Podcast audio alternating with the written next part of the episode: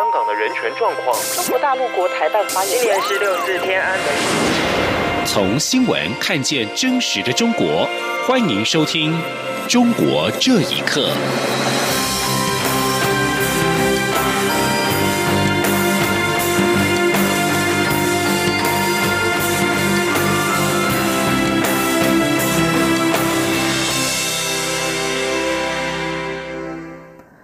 各位好，欢迎收听《中国这一刻》。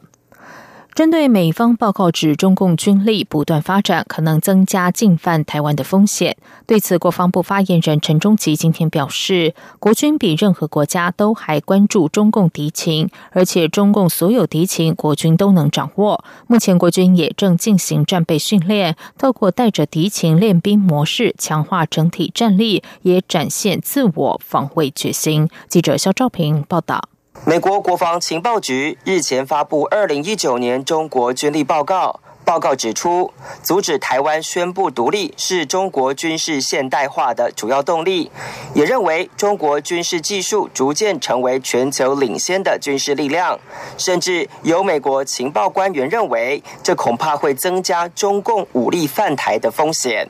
对于美方的相关报告，国防部发言人陈忠吉表示，国军对于中共敌情动态比任何国家还重视，也做了非常严密的监侦。掌握对于中共的威胁，向来也是提高警觉，主要就是要让国人安心。现在从今年开始，呃，我们所谓的战备任务训练，也就是带着敌情练兵，呃，严部长上任以后，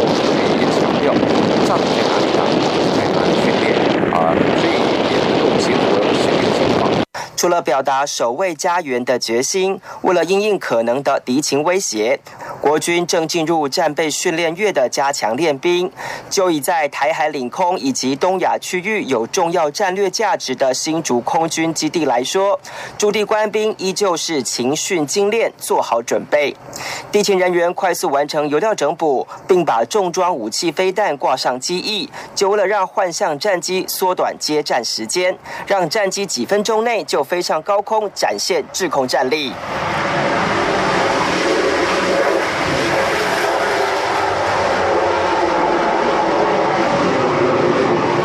军二连队政战主任张建农说：“其实就一般我们的这个警戒姿态啦，一定要警戒姿态，一定要警戒。你有六分钟、十五分钟，看是什么警戒姿态。如果下令完之后，原则上我们就是以这个时间来做这个起飞的这种时限之内完成起飞。面对日夜不停的艰苦训练，国军绝不喊累。面对可能的敌情威胁，国军也是高度警戒，没有松懈。”中央广播电台记者肖兆平采访报道。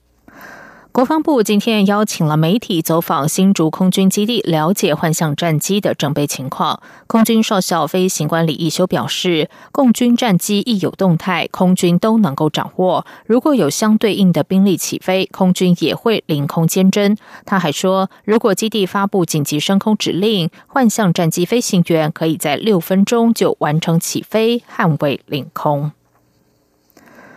根据非洲猪瘟中央灾害应变中心的统计，来自高风险地区，包括中国大陆、香港和澳门，每天有一百一十二个入境航班。为了防范中国非洲猪瘟疫情入侵台湾，从今天开始，来自这些地区的旅客，非洲猪瘟中央灾害应变中心启动对于高风险入境旅客手提行李百分之百检查。目前决定在入境的空桥出口、移民署证照查验以及关务署行李检查等处设置三道防线，以应应即将到来的农历春节期间所涌现的大量入境旅客。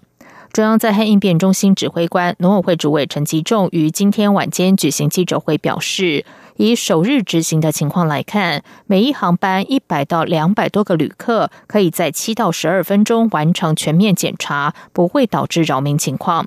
而参与记者会的财政部长苏建荣也表示，目前手提行李透过 X 光机检查的只有松山机场、小港和桃园机场等机场，还是得靠人工。目前已经紧急采购 X 光机的设备，希望能减轻人员负担。继续来关心的是，中国大连市中级人民法院日前对犯下毒品走私案的加拿大男子谢伦伯格判处死刑，导致加拿大和中国关系进一步恶化。曾任中国法官，后来因为维权运动被中国当局逮捕入狱的李建峰表示，谢伦伯格的案子是行政干预司法的典型案例。谢伦伯格的辩护律师事务所负责人莫少平则是指出，原告后来所谓新的犯罪事实根本不存在，因此为谢伦伯格做的是无罪辩护。请听以下的报道：自去年十二月一号，加拿大应美方引渡要求逮捕华为财务长孟晚舟之后，加中两国的关系是急转直下。中国辽宁省大连市中级人民法院十四号公开审理加拿大籍人士谢伦伯格走私毒品案。法院认定，被告人谢伦伯格参与有组织的国际贩毒活动，依照有关规定，以走私毒品罪名判处死刑，并且没入个人的全部财产。谢伦伯格在去年十一月一审被判十五年徒刑，但检方认为判刑过轻，补充起诉新的犯罪事证。而对此，加拿大总理杜鲁道批评中国任意使用死刑，同时加拿大更新对中国的旅游警示。而中国外交部发言人华春莹则是反驳加国的说法，也提醒中国公民前往加拿大要谨慎。曾在中国担任法官却因为帮助弱势团体倡议维护民权而遭到中国当局重判十六年的李建峰表示。他很清楚中国的司法系统虽有明文法条，却常常都是政治干预。他说：“上级领导认为这个人应该判死刑，那么你们按照这个意思，啊，公检法商家去组织材料，啊，该取舍的该取的证据取，该舍的证据舍，总之这个材料把它判一个死刑。”而谢伦伯格的辩护律师张东硕任职于北京莫少平律师事务所。莫少平在接受美国之音访问时表示，他们为谢伦伯格做的是无罪辩护，因为中国检方指控的证据并没有确实充分的理由，而且检方提出所谓新的犯罪事实也根本不存在。莫少平说：“这个审理嘛，就是本身我们就是说，作为辩护律师这个角度讲。”我们是给他做的无罪辩护，认为啊，他本身控方指控的那些证据没有达到确实充分啊，排除合理怀疑的程度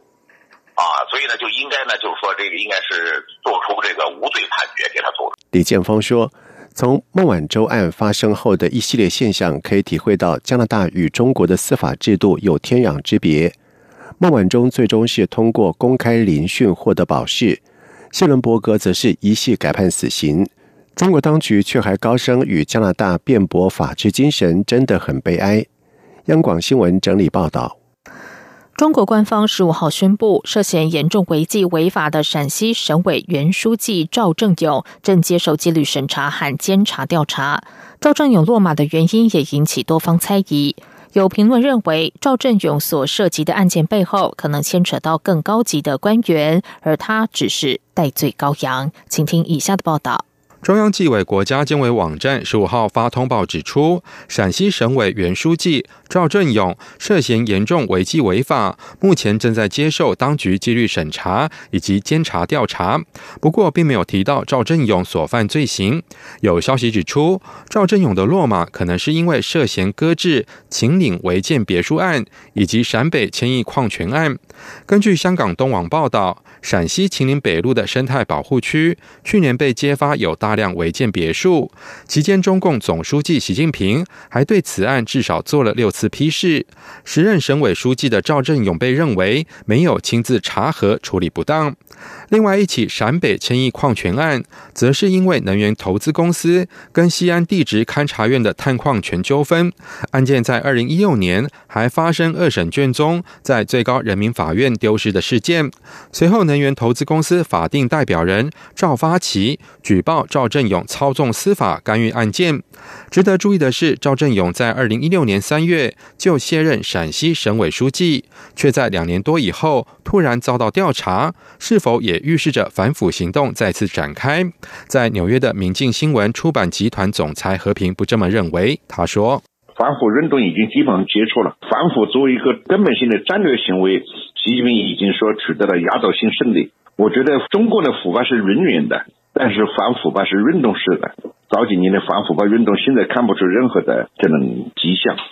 前陕西电视台记者马晓明接受自由亚洲电台访问时表示，几乎没有一个共产党的官员会因为侵害百姓权益受到查处，官方内部只会透过各种方式对犯事官员进行包庇。马晓明说：“这个包庇的手法很多呀，叫你提前退休，再一个调离工作，从一个岗位调到一个不起眼的岗位去，还有呢就是降职。”按你们共产党的法律，该判死刑多少遍的人，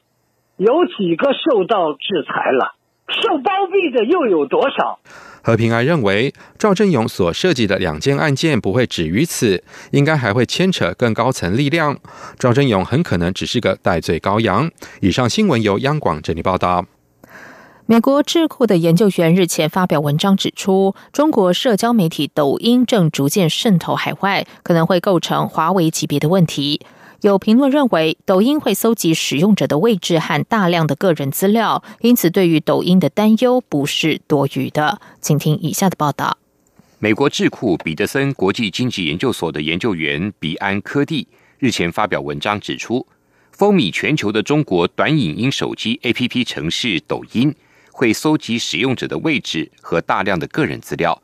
如果这些资讯被传回中国，很容易被中国政府用来取得有关西方军事活动的情报。抖音二零一八年大举进军西方市场后，预计有约两亿国际用户，在美国就有八千万，其中最活跃的用户群之一是年轻的美国军人。他们在自己上传的短影音中。经常身穿编号清晰的制服，有时甚至像是在战场上。鉴于抖音受欢迎的程度，彼岸科蒂认为，抖音将来也许会在西方国家构成华为级别的问题。美国中文网络新闻平台博讯的主编维时接受自由亚洲电台访问时表示，文章的作者对于抖音的担忧不是多余的。他说：“它实际上还有更多的收集嘛，它会收集你的方位啊。”收集你的那个地理位置嘛，然后它它可能用那个大数据的这种分析功能啊，确实会分析很多东西出来。别人做的这么大，它一开始一定是和某些部门有合作。不过，网络评论人北风认为，华为几乎确认和中国政府军方有密切关系，也广泛参与全世界很多国家的网络建设。抖音则不具备相同条件，因此应该无法相提并论。无论是否会像华为一样对西方国家的安全造成威胁，抖音、微信等中国社交媒体的潜在威胁是可以预见的，特别是在舆论操控方面。彼岸科蒂指出，美国政府等西方国家忽视抖音等应用城市的潜在威胁，可能会犯下致命错误，因为社交平台可能成为展开间谍活动和操纵公众舆论的有力工具。央广新闻整理报道：中国招揽海外高端人才的千人计划，去年被美国盯上之后，官方及媒体顿时鸦雀无声。但英国金融时报报道，多名申请千人计划的成员透露，这项计划并没有停止，直到去年十二月仍然在受理申请。但一名最近申请千人计划的中国教授表示，虽然这项计划意图是好的，但很多入选专家未必是世界级的。美洲贸易战爆发之后，中国官方已经下令各界不要再提及千人计划，理由是美国方面对这项计划的怀疑日益加深。报道形容，这项从两千零八年起展开的计划，凭借大约人民币一百万元的奖金，为中国引进了六千多名在中国出生但在海外长大或留学的专家回国效力。一家人才机构的首席执行官韩立峰曾经和大约三十名千人计划中的专家合作过。他表示，虽然千人计划延揽到许多人才，但这个体系高度不透明。申请加入这项计划的过程可能有些官僚化，需要关系或是特殊管道才能确保申请成功。以上，中国这一刻，谢谢收听。